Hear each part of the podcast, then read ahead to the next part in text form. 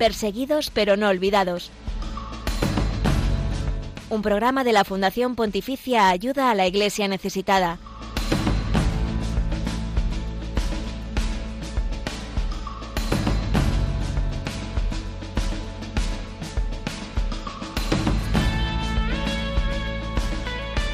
El Papa Francisco siempre está atento a las crisis que ocurren en Oriente Medio.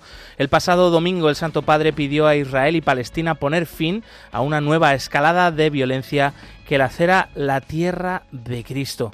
Buenos días, eh, Carbonell. Buenos días, José Villalón. Pues en el programa de hoy, además de poner la mirada en la situación de la libertad religiosa en Israel, vamos a hablar de la Jornada Nacional de la Juventud en la Archidiócesis de Camagüey, en Cuba, y va a ser en sintonía con la JMJ de Lisboa. Nos lo cuenta enseguida Leima García, coordinadora del evento y miembro del equipo de pastoral juvenil en esa archidiócesis cubana.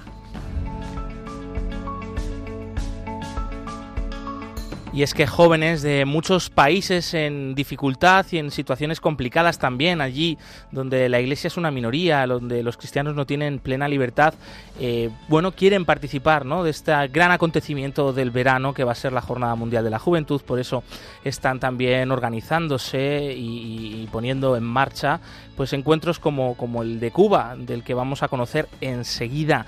Y también aquí pues lo hacemos de manos de Lucía para buenos días, bienvenida. Buenos días a todos. Así es, vamos a compartir el testimonio del encuentro juvenil que se ha celebrado en Ancagua, en Irak, donde han asistido más de 1.800 jóvenes cristianos de siete archidiócesis y más de 60 parroquias. Y esta mañana también, como siempre, te contamos la actualidad de los cristianos perseguidos y necesitados, además también de los eventos que realizamos en España. Hoy viajaremos hasta Santander y Barcelona. Toda esta información también está disponible en nuestra web ayudalaiglesianecesitada.org.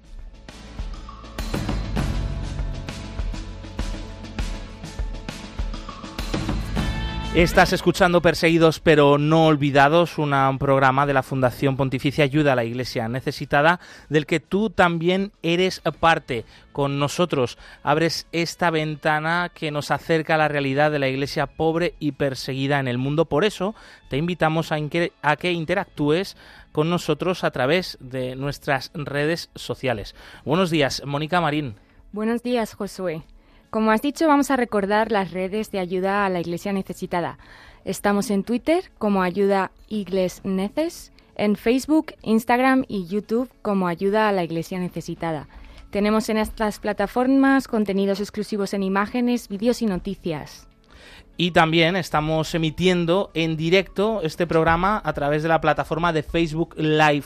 Las cámaras se cuelan aquí en el estudio de Radio María.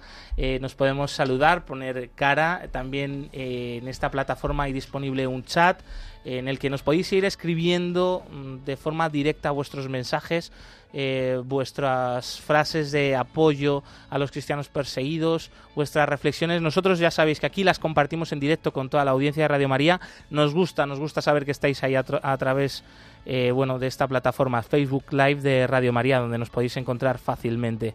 Eh, y también hacia el final del programa abriremos los micrófonos de la emisora para nuestros queridos oyentes. Estad muy atentos, más adelante daremos ese teléfono del directo para que podáis llamar y, que charlemos, que charlemos aquí en directo, porque, bueno, también uno de los motivos, ¿no?, de estar aquí en este día caluroso de julio en Radio María, que es siempre un gustazo, eh, sobre todo por los que estáis ahí al otro lado escuchándonos y acompañando a tantos y tantos cristianos que sufren por seguir a Jesús alrededor del mundo.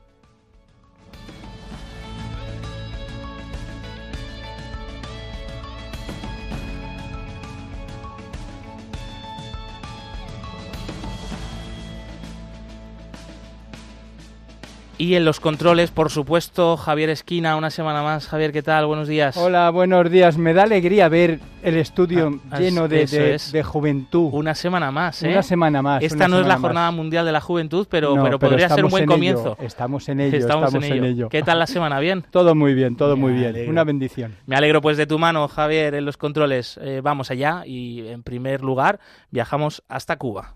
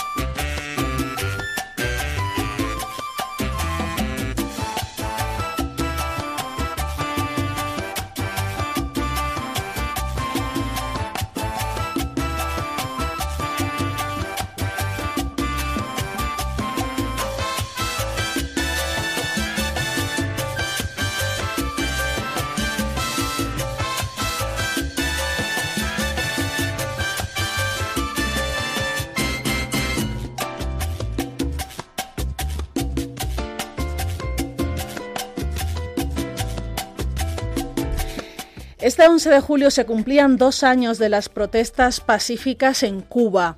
Organizaciones internacionales como Prisoners Defenders han contabilizado casi 2.000 presos políticos, de ellos 19 nuevos mensuales en lo que va de año. Seguimos rezando por Cuba y por todos los que están condenados por exigir libertad y derechos, pero también compartimos una buena noticia, la de la esperanza en medio de una isla dolorida, y es la celebración de Jornadas Nacionales de la Juventud. Sí, se trata de encuentros que se llevarán a cabo en torno a la gran Jornada Mundial de la Juventud de Lisboa en esa primera semana de agosto y en el caso de Cuba está dirigido a todos los jóvenes cubanos que no puedan asistir obviamente a Portugal y que obviamente será la inmensa mayoría. En la archidiócesis de Camagüey, por ejemplo, la jornada comienza justo este próximo, este mismo jueves, perdón, 13 de julio, sí. Así que hemos querido viajar hasta allí para descubrir todo cuanto va a acontecer y para ello contamos con eh, Leima García Arias, que ella es coordinadora de esta Jornada Nacional de la Juventud en esta archidiócesis de Camagüey y miembro del equipo de pastoral juvenil. Buenos días, Leima, bienvenida a Perseguidos pero no olvidados. Buenos días, Glais, para todo el equipo del programa y para la audiencia de Radio María. Leima, cuéntanos cómo van los preparativos de esta Jornada Nacional de Jóvenes en Camagüey y cuéntanos también sobre el equipo que la estáis organizando. Pues los preparativos para esta Jornada Nacional de Jóvenes, em, como tal el equipo se conformó hace alrededor de un año, lo que fue creciendo en el tiempo, pues se necesitaron muchos más jóvenes y otros agentes de pastoral que eh, intervinieran para formar diferentes grupos que se encargarían de actividades específicas, como son el hospedaje, la logística, la comunicación, las inscripciones, la creación de materiales tanto para eh, los temas litúrgicos como los temas de formación, así como para las demás actividades de animación y de intercambio que los jóvenes iban a tener durante estos días de encuentro. Leima, enhorabuena por esta iniciativa. Bueno, que no es la primera vez que, celebráis, pero que bien escuchar eh, esto, escuchar que además sois vosotros los jóvenes los que estáis al frente, ¿no? Eh, para tratar de, acrecentar la fe eh, en vuestro país, ¿no? En vuestra sociedad. Y cuéntanos qué días vais a celebrar esta Jornada Nacional de la Juventud, JNJ. ¿Cuántos jóvenes tenéis previstos que participen y de qué lugares? Pues esta Jornada Nacional estuvo precedida por todo un proceso de inscripción que se hizo en una plataforma digital, es decir, un formulario por vía digital que los jóvenes rellenaban y pues se inscribían.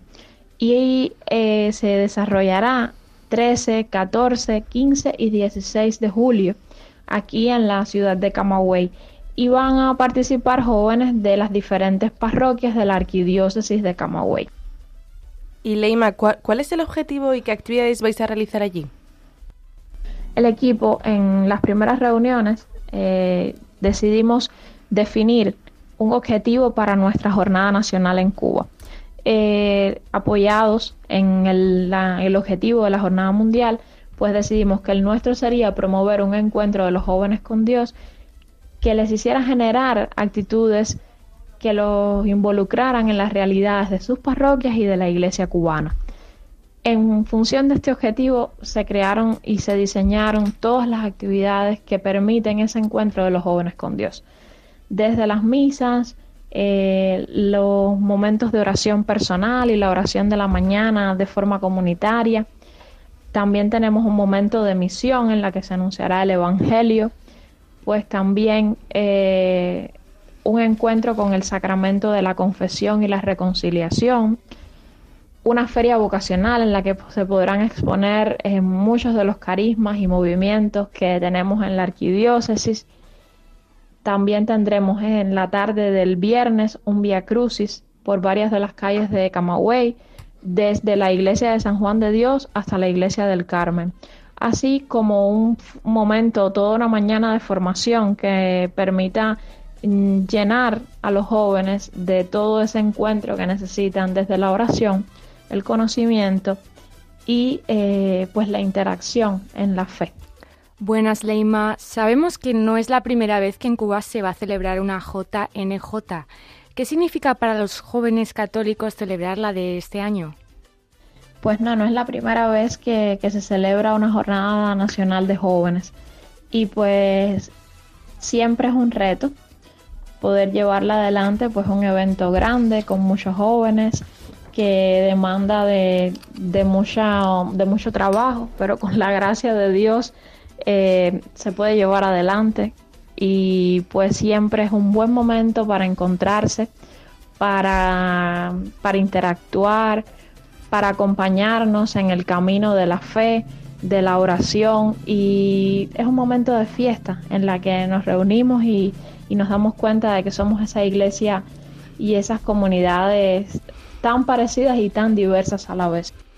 Yo sé que es un regalo porque yo estuve participando en la primera Jornada Nacional de la Juventud que se hizo en Cuba en 2011, eh, al unísono con la JMJ de aquí de Madrid. La verdad que fue una pasada. Tengo muy buenos recuerdos de, esa jornada y yo sé que cada año se supera porque así es la iglesia cubana, la iglesia de mi país.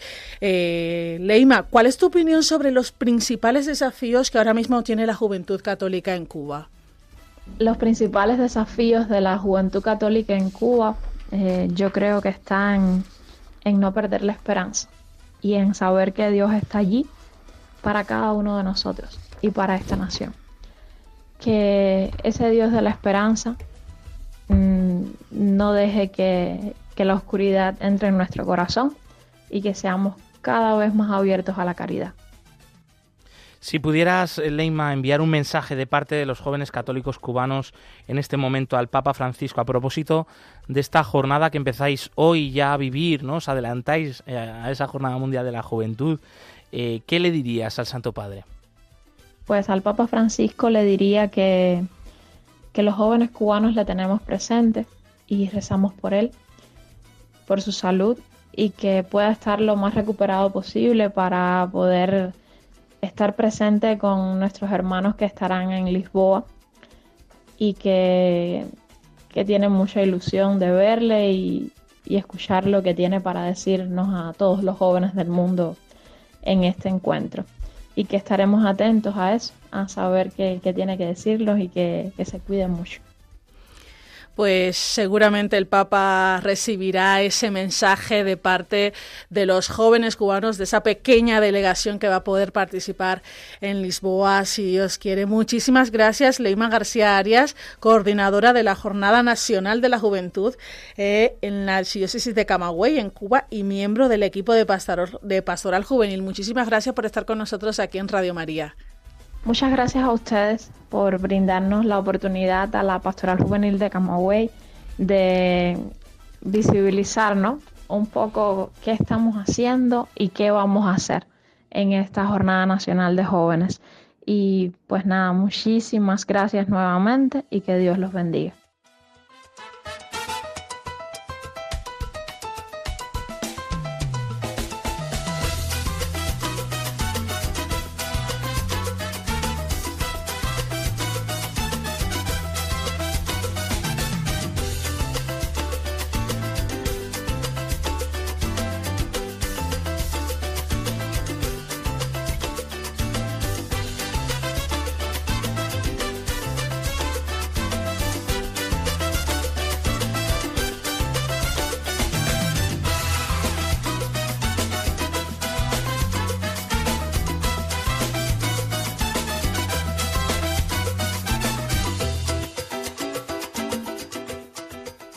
11 y 15 minutos, 10 y 15 minutos en las Islas Canarias, después de escuchar este precioso testimonio de cómo la juventud católica cubana se mueve y quiere acercar a Cristo, ¿no? a sus contemporáneos y fortalecer la fe en esa difícil situación que están viviendo. Es el momento de la actualidad de la iglesia pobre y perseguida en el mundo, esas noticias que no aparecen en las principales cabeceras de medios de comunicación, eh, pero que nosotros sí que queremos que aquí sean noticia esas vidas, esos testimonios de tantos y tantos cristianos en el mundo que no tienen libertad para vivir su fe, que sufren por el Señor, pero aún así tienen esperanza.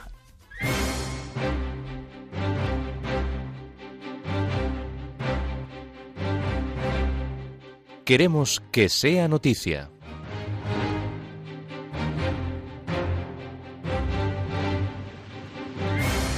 El caso de profanación del Corán en Suecia pone en peligro a los cristianos de países de mayoría musulmana. Tras lo sucedido, la Iglesia de Pakistán lamenta que un acto descuidado e irrespetuoso como este pueda tener un efecto tan negativo para los cristianos en un país donde este episodio puede implicar cadena perpetua. Los compañeros de Ron Report recogen las palabras del Papa Francisco sobre este hecho en Suecia. El Papa concedió una entrevista al periódico de Emiratos Árabes Unidos, Al Ittihad. Se trata de la primera a un medio de comunicación de Oriente Medio y también la primera tras su salida del hospital. Cuando se le preguntó por lo sucedido en Suecia, donde un joven iraquí quemó el Corán delante de una mezquita en Estocolmo, Francisco contestó que permitir acciones de este tipo es algo inaceptable y condenable. Afirmó que todo libro sagrado debe ser respetado y manifestó que la libertad de expresión no puede ser utilizada como excusa para despreciar a los demás, una respuesta que va en consonancia con lo que dijo la Unión Europea o el Consejo Cristiano Sueco al respecto. Además, en la entrevista habló de los frutos del documento sobre la fraternidad humana que firmó en 2019 con el líder sunita el Gran Imán de Al-Azhar, una hoja de ruta, según Francisco, para todo aquel que elige la paz en un mundo desgarrado por la guerra, la violencia, el odio y el terrorismo, algo que va en la línea de lo que ya dijo durante su visita a Abu Dhabi. Contribuir activamente a desmilitarizar el corazón del hombre la guerra no sabe crear nada que no sea miseria. Ante nuestros ojos están sus nefastas consecuencias. Pienso particularmente en Yemen, en Siria, Irak y Libia. Los refugiados afganos en Pakistán ocultan su identidad por temor a ser deportados. Así lo demuestra el cortometraje Leave No One Behind, sin dejar a nadie atrás, de Christian Solidarity Worldwide, a través de testimonios de la comunidad cristiana. Los refugiados afganos en Pakistán viven escondidos para no ser linchados en las calles por su fe. Cuatro veces discriminados, como cristianos, como asaras, como afganos y como refugiados. Son los prófugos que, tras la caída del gobierno de Kabul y la reconquista de los talibanes, huyeron a Pakistán. Sin embargo, para sobrevivir, siguen viéndose obligados a ocultar su identidad y su confesión religiosa. Según los expertos, la única solución son los acuerdos humanitarios en terceros países. El nuevo cardenal Pizzabala ha expresado sobre Jenin, que es un pueblo sacudido por la violencia pero resiliente. El patriarca de Jerusalén de los latinos, que recibirá la púrpura en el consistorio el 30 de septiembre, ha visitado la ciudad palestina en el corazón de la violencia, una situación de aparente normalidad, gente herida pero no resignada, no hay diferencia entre los cristianos y los demás, ha dicho. El nombramiento de su beatitud Pierre Batista Pizzabala confirma la atención con la que el pontífice sigue los acontecimientos de Tierra Santa y el conflicto en curso entre israelíes y palestinos y su preocupación por una iglesia que es una pequeña luz en una tierra bendita y martirizada. Una mujer cristiana y viuda de Lahore en Pakistán fue violada y asesinada porque no aceptó convertirse al Islam. Chasia Imran, una mujer viuda de 40 años cuyo marido murió en circunstancias nunca aclaradas, fue asesinada por cuatro hombres que no quería porque no quería convertirse al Islam y casarse con Mani Gujar. Lo hicieron cuatro musulmanes y el principal sospechoso del secuestro, asesinato e intento de ocultación del cuerpo con ácido es Mani Gujar, un pretendiente que intentó obligarla a convertirse para que se casara con él. Chasia trabajaba en una guardería de Lahore y era madre de tres hijos. Los cristianos en India sufren más de dos ataques al día, según una organización cristiana que monitoriza los ataques contra esta fe. La violencia en Manipur, India, se ha desatado durante más de dos meses y ha ocasionado la muerte de muchas personas y la pérdida de cientos de iglesias. A este caso se le suman 400 incidentes de violencia contra cristianos en 23 estados de la India. Uno de ellos, el que más ha tenido, es Uttar Pradesh con 155. Según los informes registrados por el Foro Cristiano Unido, en el mes de junio de 2023 ha ocurrido el mayor número de casos contra cristiano con 88, es decir, casi tres al día. A pesar de ser las víctimas de todas estas atrocidades, los cristianos son los que se enfrentan a más denuncias que los acusados, ya que la policía no investiga ni enjuicia a los perpetradores de esta violencia.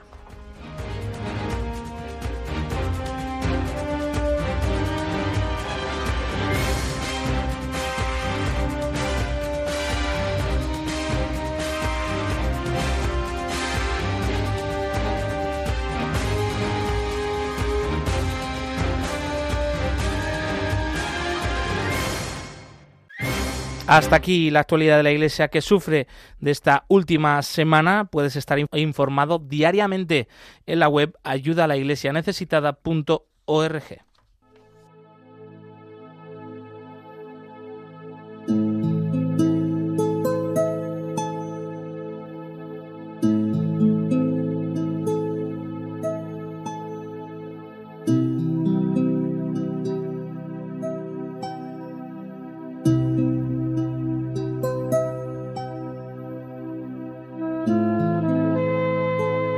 Como comentábamos al principio del programa, continúa la escalada bélica en Tierra Santa ante las operaciones del ejército de Israel en la franja de Gaza y en Cisjordania con cientos de heridos y decenas de muertos. La Iglesia local ha pedido el fin de estas operaciones militares, el respeto a los acuerdos internacionales y también frenar el avance de los colonos israelíes sobre asentamientos palestinos. El Papa, como escuchábamos eh, también en su mensaje del Ángelus del pasado domingo, pedía de nuevo la paz para Tierra Santa y invitaba a todos nosotros también a unirnos a esta oración y a trabajar para mm, pues eh, reducir esa escalada de tensión y de violencia que se está viviendo en esta tierra donde nació Jesús. Para hablarnos un poquito más de ello, tenemos con nosotros, tenemos el privilegio de contar con alguien que desde allí eh, nos puede nos puede hablar de lo que está viendo y viviendo. Él es Gerardo Dueñas, es diácono permanente de la Archidiócesis de Madrid en estos momentos en Tierra Santa. Gerardo, buenos días, bienvenido a nuestro programa. Pues muy buenos días y muy bienvenidos a vosotros. Gracias por llamarme. Gracias a los saludos a todos los oyentes de Radio María aquí desde las afueras de Jerusalén. Eh, precisamente te queríamos preguntar porque, porque sabemos que te estamos justo eh, ahora eh, interrumpiendo, estás con un grupo de peregrinos y cómo es ahora mismo, ¿no? Esto se percibe, ¿no? Para esta tensión que, que se está viviendo cerquita de vosotros, ¿se percibe en vuestro día a día allí? Pues no tanto como salen las noticias. Los peregrinos viven algo ajenos a estas Gerardo, eh, parece que tenemos dificultad de conexión en estos momentos. Bueno, estábamos hablando con Gerardo Dueñas, diácono permanente de la Archidiócesis de Madrid, eh, que se encuentra en Tierra Santa desde hace unos meses, actualmente eh, guiando a un grupo de peregrinos, de peregrinos como, como estábamos escuchando. Eh, Gerardo también hay que recordar que participa en Radio María en varios programas, algunos de ellos especializados sobre este tema ¿no? de Tierra Santa, de la influencia ¿no? de los santos lugares, eh, la importancia que tienen en nuestra fe, también la realidad que viven allí eh, los cristianos, una eh, minoría, una minoría que vive a caballo en medio de una situación tan difícil como la que estábamos escuchando, porque pues muchas veces son los que se encuentran entre esos dos fuegos, entre eso, entre ese conflicto que enfrenta una vez más ¿no? a israelíes y a palestinos, desgraciadamente. Creo que podemos escuchar de nuevo a Gerardo. Gerardo, nos estabas contando eh, estas tensiones y, estas operaciones militares de que también el Papa en el Ángelus el pasado domingo pedía de nuevo paz, ¿se perciben en el día a día aquellos que van de visita a Tierra Santa como peregrinos? Sí, estaba diciendo, perdonad que se ha cortado la llamada. Los peregrinos no notan nada, o sea, la situación para los peregrinos es de total seguridad y no hay ningún problema porque el conflicto no va con los peregrinos. Otra cosa es la iglesia local y los cristianos locales que evidentemente están sufriendo la situación de manera particular los cristianos de Cisjordania y de Gaza, los que están en Palestina. Hay que recordar que los cristianos de aquí, los cristianos locales, eh, son árabes, por lo tanto son palestinos en su en el 99,9% en este país. Los cristianos son árabes y por lo tanto eh, en fin, pues así, así hacen. Claro, lo viven, lo viven también desde, ese, de esa otra perspectiva, ¿no? A veces incluso de sufrir esa doble discriminación.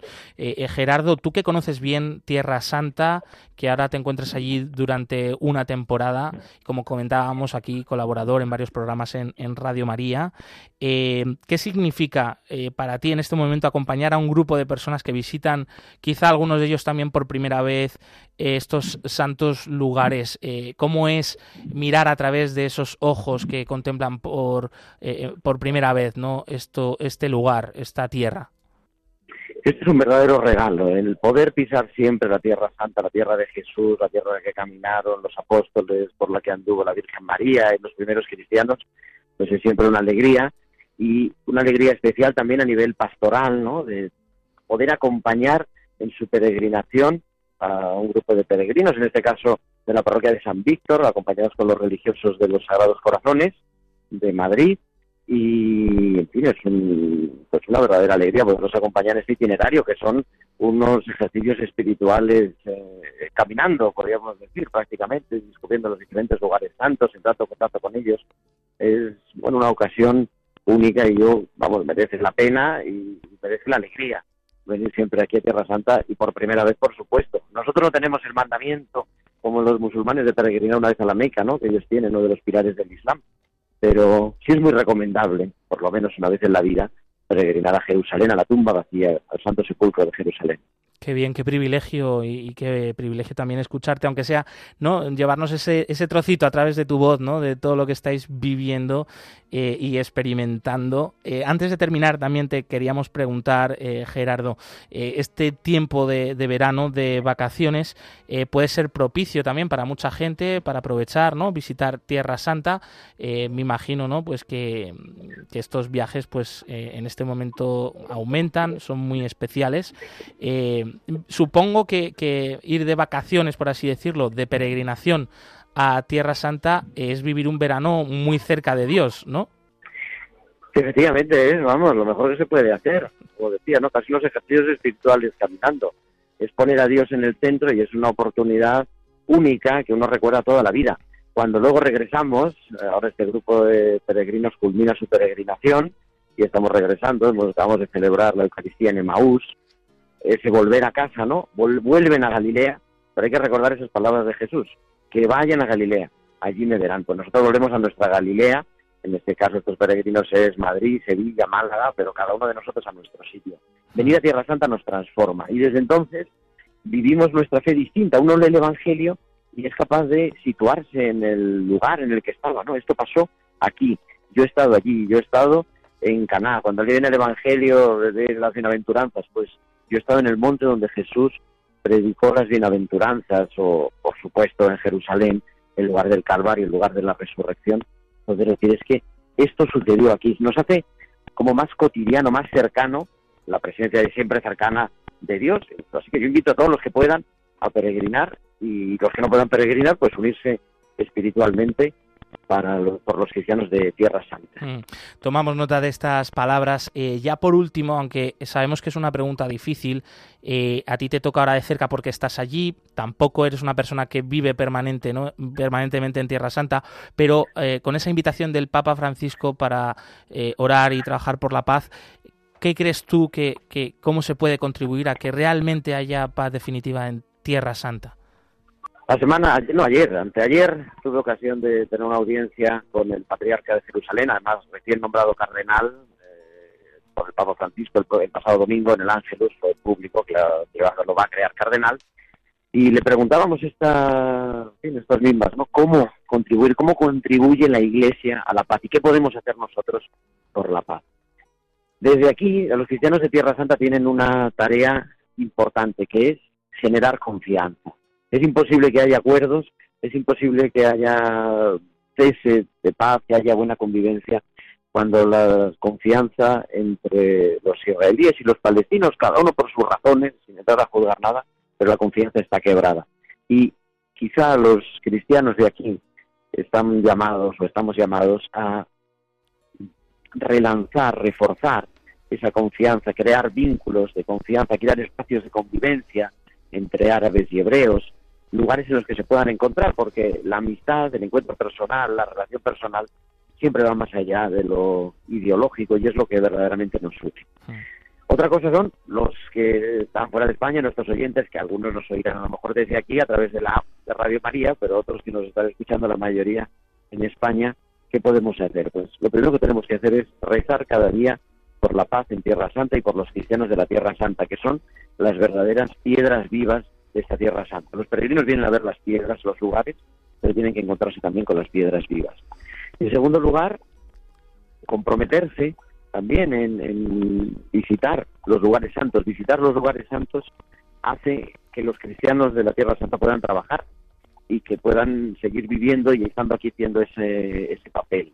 Y por último, pues como no decir, por ejemplo, la colecta del Viernes Santo en todas las parroquias, potenciar la colecta, la colecta del Viernes Santo, que gran parte va para la custodia, otra gran parte para el Patriarcado Latino, que es la diócesis latina de Jerusalén, que es una manera de apoyar a la Iglesia y la tarea que está haciendo aquí.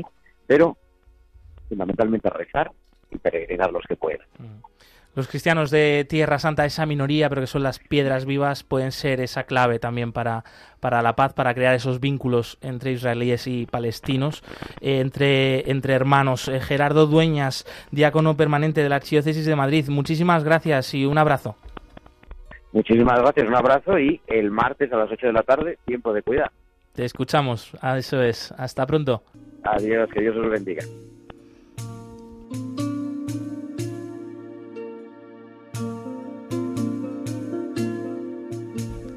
Seguimos hablando de Tierra Santa, de lo que acontece allí estos días y para ello tenemos con nosotros a Pedro Armengou Freisa, que es corresponsal freelance en Jerusalén. Es también corresponsal de Cadena Ser, de Antena 3, mm, colabora con Alfa y Omega y también con Cataluña Cristiana. Buenos días y bienvenido, Pedro. Estamos en directo y por eso a veces perdemos la conexión. Estamos eh, intentando contactar con Pedro Armengo Freisa, que está en estos momentos en Tierra Santa. No sé si nos escuchas, Pedro.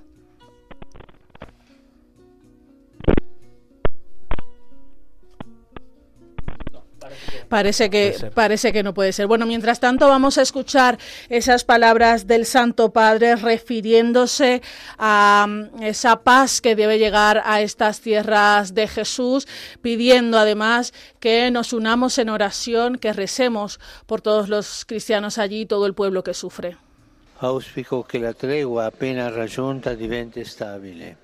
Espero que la tregua a la que se acaba de llegar sea estable, que callen las armas, porque con las armas no se conseguirá nunca la seguridad ni la estabilidad, sino al contrario, se continuará destruyendo toda esperanza de paz.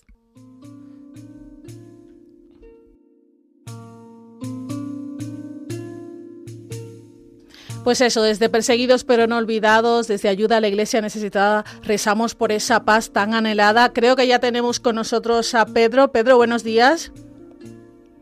Nada, no es posible contactar con Pedro, pues seguimos en este programa que quiere ser puente de oración y de caridad con la iglesia pobre y perseguida en el mundo. Estás en Perseguidos pero no olvidados.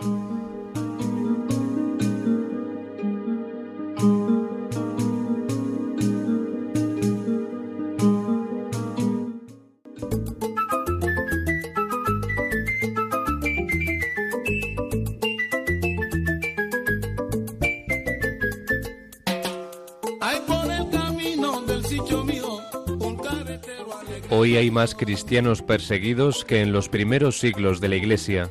Nadie habla de ellos. Nosotros sí. Perseguidos pero no olvidados. Un programa de ayuda a la Iglesia necesitada en Radio María.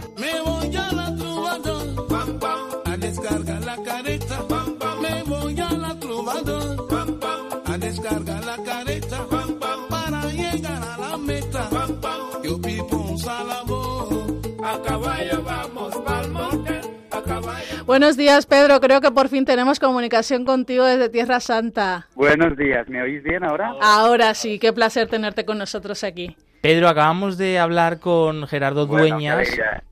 eh, acabamos de hablar con Gerardo Dueñas, eh, está viviendo ahora unos meses en Tierra Santa, él es experto sobre todo, ¿no? Pues como diácono permanente, miembro de la Iglesia Católica, ¿no? De, de esa tradición, esa historia de, de los cristianos allí, nos comentaba que a nivel peregrinos o personas que van de visita, estas tensiones que, y esta escalada también mm, bélica, militar que se está viviendo, no se percibe tanto, pero desde eh, tu, tu, punto de vista, desde tu objetivo eh, como periodista presente en este lugar, eh, cuéntanos qué está sucediendo en estos momentos en, en Tierra Santa, en Israel y Palestina, y cómo afecta esto a la comunidad cristiana. Bueno, pues eh, lo que está pasando en, en, Israel y Palestina es un conflicto que lleva latente desde hace más de 75 años, eh, que afecta a los cristianos de manera muy especial si son 100% palestinos, es decir, cristianos que viven en Cisjordania o en Gaza, ya que les afecta la ocupación y el apartheid igual que al resto de palestinos eh, y sufren pues la ocupación, pero también a los cristianos que son de, de pasaporte israelí y que en el fondo son tratados como ciudadanos de segunda eh, en este país. Lo que está pasando actualmente, además de una creciente escalada de la violencia entre palestinos y israelíes, es que desde noviembre de, de, del año pasado tenemos un nuevo gobierno en Israel, encabezado por el primer ministro Benjamin Netanyahu, y que es el más eh, derechista de la historia de este país. Eh, es un gobierno formado por el Likud, que es un partido conservador eh, de, de, Netanyahu, pero también por partidos ultranacionalistas y ultraderechistas eh, y ultrarreligiosos judíos que eh, también está afectando pues eh, su presencia en el gobierno a, a, los cristianos. Por ejemplo, en los últimos eh, meses hemos visto un aumento importante de los ataques contra iglesias, contra peregrinos, contra eh, sacerdotes, eh, estamos viendo cada vez más un fenómeno que es el de eh, judíos religiosos que escupen a, personas pues que, que visten hábito. Eh, hemos visto mmm, cómo se vandalizaban eh, cementerios cristianos, iglesias. Eh, entonces esta situación está cada vez más complicada y la verdad es que al, al estar el gobierno en manos de, de, de partidos pues ultraderechistas y ultranacionalistas y en concreto la policía en manos de, de un político que, que se autodefine a sí mismo como, como y ultranacionalista, pues eh, no se está haciendo nada pues para evitar esta, esta persecución, quizá no abierta o quizá no violenta, sí presente en el día a día eh, a los cristianos locales. Nos estás hablando de una persecución cruenta contra la Iglesia, contra los cristianos allí. Eh, sin embargo, no es un gran titular en medios de comunicación. Precisamente, Pedro, ¿cómo valoras tú el tratamiento de este tema en los medios de comunicación, por ejemplo, de, de España? Bueno, sin, sin duda la persecución que, que, sufren aquí los cristianos no es la misma que, que vemos en, en, Afganistán o, en Irán o, en países donde se aplique la Sharia, ¿no? ¿no? No es la misma situación para nada.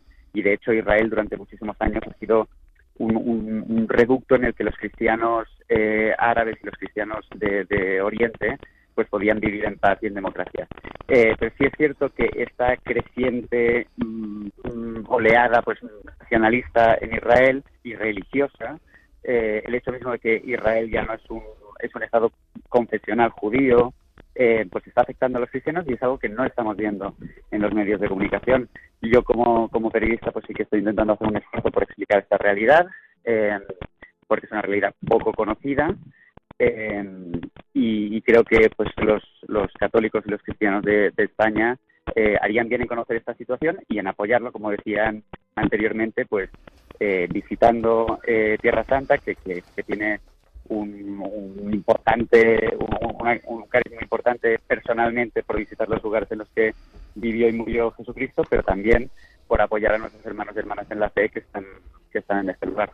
Nos quedamos con ese gran mensaje. Somos portavoces de todos los que están sufriendo allí, de nuestros hermanos en la fe, y también invitamos a todo el que pueda acercarse a conocer la tierra de Jesús. Mil gracias, Pedro Armengou Freisa, corresponsal en Jerusalén. Gracias por estar con nosotros en Perseguidos pero no olvidados. A vosotros y disculpad las, por los problemas técnicos.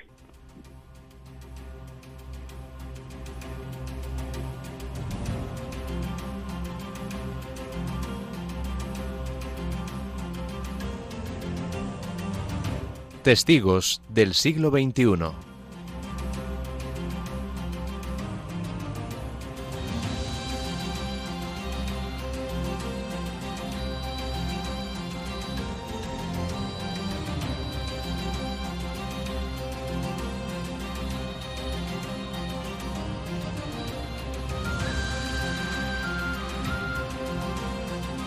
Después.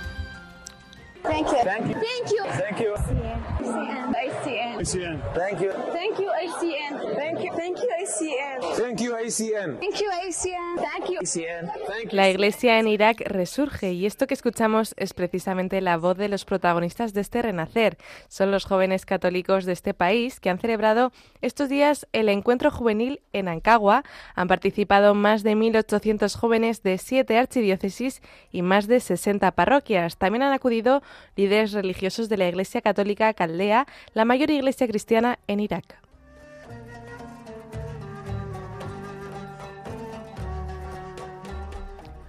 Este festival juvenil se ha celebrado cerca de Erbil, en el norte kurdo de Irak. Ha tenido celebraciones eucarísticas, momentos para el sacramento de la confesión y tiempos de meditación, talleres, debates, catequesis y otras formas de meditación y de educación cristiana. Ayuda a la Iglesia necesitada ha apoyado el encuentro como hace con la Iglesia iraquí desde hace muchos años, para mantener la presencia cristiana en esa tierra. Monseñor Bashar Guarda, arzobispo de Erbil, envía este mensaje que brota de un encuentro de quienes representan el futuro del cristianismo en tierras iraquíes. Vamos a intentar comprometernos a estar con nuestros amados jóvenes, a fortalecer su fe, especialmente tras estos 20 años de persecución y dificultades que hemos sufrido aquí en Irak.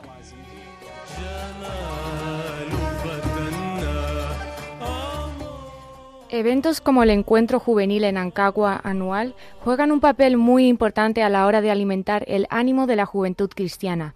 En los últimos años ha habido otros momentos álgidos, sobre todo la visita del Santo Padre a Irak en 2021.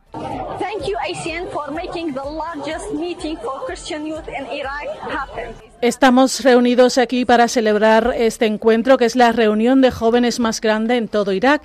Es un evento en el cual gente joven participa de todas las ciudades del país para compartir la fe, experiencias, hacer nuevas amistades. Es un evento que enseña y enfatiza que la Iglesia Católica Caldea es una iglesia afectiva y llena de amor. Gracias a CN por vuestro apoyo continuo a la Iglesia Católica Caldea en Oriente Medio.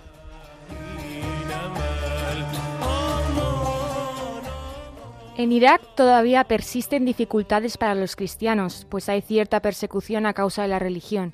Sin embargo, la Iglesia se está recuperando, la Iglesia está intentando descubrir su potencial.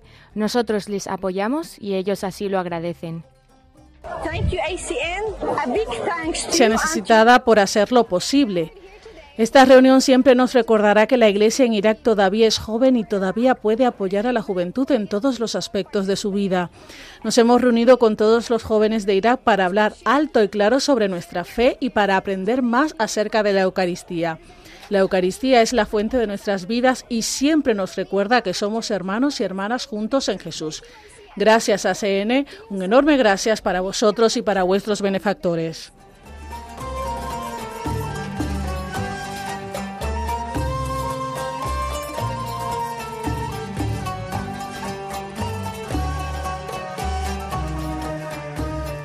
11 y 45 minutos, 10 y 45 minutos en las Islas Canarias. Es el momento de abrir los micrófonos de la emisora para que puedan participar todos los oyentes que quieran y compartir aquí en directo sus mensajes de apoyo a los cristianos en Tierra Santa, a los cristianos en Irak, en otras partes del mundo donde sufren por seguir a Jesucristo, donde no tienen plena libertad. Eh, también no sé si alguien tiene alguna intención de oración particular que quiera compartir. Nosotros encantados de sumarnos a ella, que como sabéis, siempre aquí tenemos un ratito también al final del programa de, oración, de oración por los cristianos perseguidos, de oración por nuestros oyentes y las demás intenciones eh, de esta familia de Radio María. Eh, nos están llegando, por ejemplo, muchos mensajes a través del Facebook Live, donde también estamos en contacto, emitiendo en directo. Saludamos de nuevo. Por ejemplo, por aquí estáis Héctor Fernández, Vicente de la Hoz, José Luis Marbella o María Aragón, que nos habéis eh, mandado vuestros mensajes de saludos de bienvenida. Por ejemplo, Héctor Fernández nos dice qué alegría poder veros también a través de Facebook. Una labor impresionante la que hacéis. Nos tenéis al día de lo que pasa en el mundo eh, con los cristianos perseguidos y que no se sabría de otro modo. De este modo podemos rezar concretamente por cada uno de estos perseguidos. Muchas gracias. Pues también un gracias a ti, Héctor, por estar ahí al otro lado. Gracias a tantos oyentes por acompañar a estos hermanos nuestros en la fe que sufren. Queremos escucharos, por favor, así que llamadnos, llamadnos a este número de teléfono ya al 91005 9419, repetimos 91 005 94 19. Enseguida vamos dando paso a esas llamadas que esperamos que lleguen rápido, eh, bueno, para transmitir eh, mensajes como el que escuchamos de Héctor en ese chat de Facebook Live de Radio María. Los que estáis eh, en este Facebook Live podéis seguir escribiendo, que aquí también lo compartimos junto con esas llamadas y bueno, pues nos encanta, nos encanta ver que todos estos testimonios que traemos aquí semanalmente tocan corazones. Y seguimos eh, para conocer las actividades de ayuda a la Iglesia necesitada en distintas partes y distintas diócesis de España.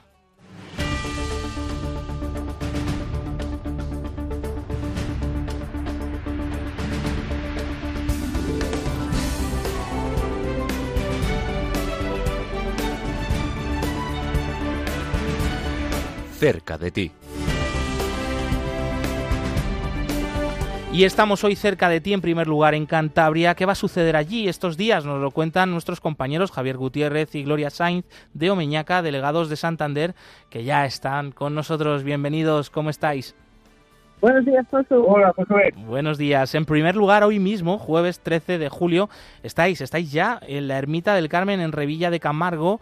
¿Qué actos vais a tener allí eh, o acabáis de tener allí?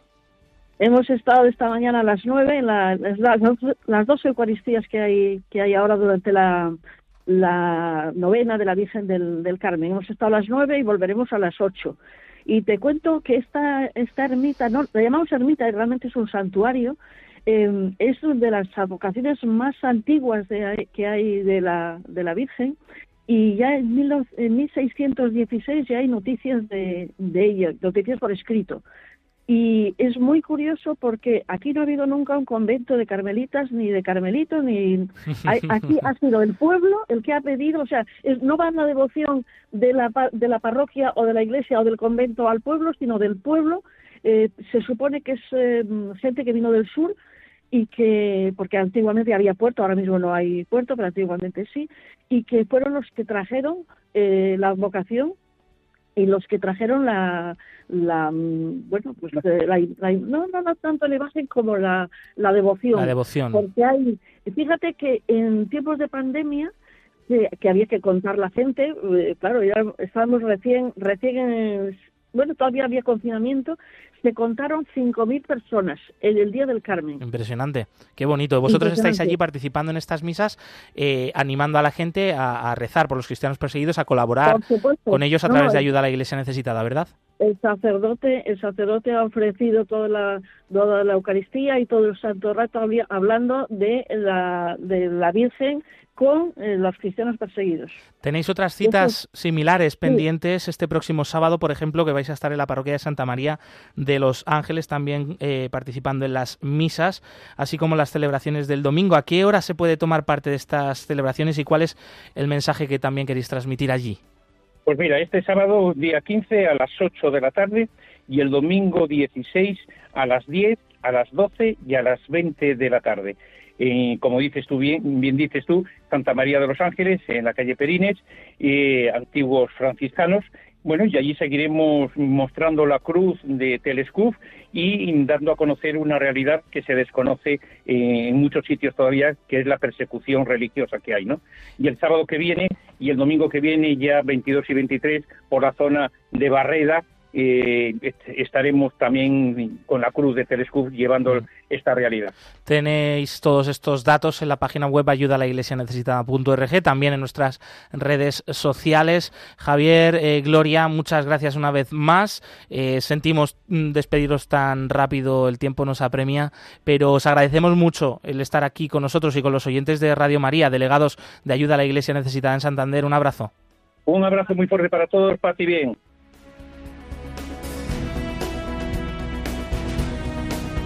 Y de Santander nos vamos a Barcelona. Eh, Mónica, Lucía, ¿qué eventos van a tener lugar allí? Invitamos a unirte en oración por los cristianos perseguidos y necesitados de Siria con las misas en Barcelona. Se podrá venerar este cáliz que fue profanado por Daesh en Caracos, Irak, durante la invasión del valle en Nínive en 2014. La misa se celebrará tanto el 15 como el 16 de julio a las 8 de la tarde. Tendrá lugar en la Basílica de Santa María en Vilafranca del Penedés. Y el 22 de julio a las 8 de la tarde en la iglesia Nuestra Señora Virgen del Carmen en Castelldefels.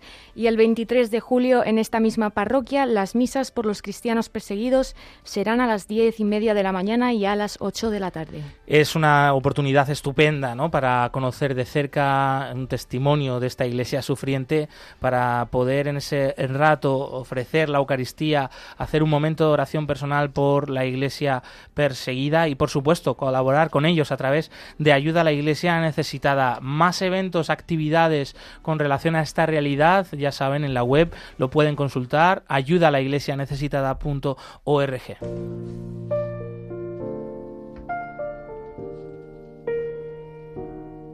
Oración por los cristianos perseguidos. Dios nuestro, que en tu misteriosa providencia has querido asociar tu iglesia a los sufrimientos de tu Hijo Concede a los fieles que sufren persecución a causa de tu nombre el don de la paciencia y de la caridad, para que puedan dar testimonio fiel y creíble de tus promesas. Por nuestro Señor Jesucristo. Amén.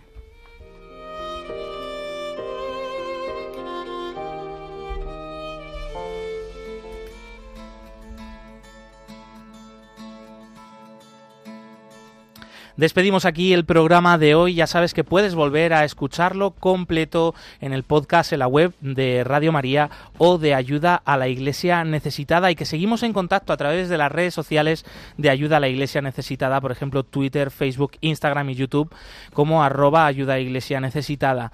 Y en el correo del programa, claro que sí, perseguidos pero no olvidados arroba radiomaria.es para sugerencias, mensajes y cualquiera eh, que nos queráis comentar, cualquier otro tema eh, estamos ahí eh, y ya saben, nos podemos volver a escuchar el próximo jueves. Eh, Glaisis Carbonel, muchísimas gracias. Siempre es un placer antes de despedirnos. Voy a felicitar a una fiel oyente, Julia Alhambra, que hoy está celebrando su cumpleaños. felicidades, Julia. Y para su primogénito Enrique Díaz Cano, que celebró hoy su santo. Anda, pues también felicidades a, Enrique y a todos los Enriques desde aquí. Lucía Para, muchas gracias. Muchas gracias a vosotros. ¿Alguien más que felicitar? Yo no. Bueno, quién sabe, a lo mejor el jueves que viene. Mónica Marín. Muchas gracias y felicidades a los nombrados. Igualmente, y Javier Esquina en los controles que nos ha acompañado, muy bien acompañado. Muchísimas gracias. Ya saben, continúa aquí la programación con el rezo del Ángelus, así que no se muevan, no cambien de emisora. Y nosotros nos vamos, movidos por el amor de Cristo, al servicio de la Iglesia que sufre. Un fuerte abrazo y hasta pronto. Adiós. Concluye en Radio María, Perseguidos pero no olvidados un programa de la Fundación Pontificia Ayuda a la Iglesia Necesitada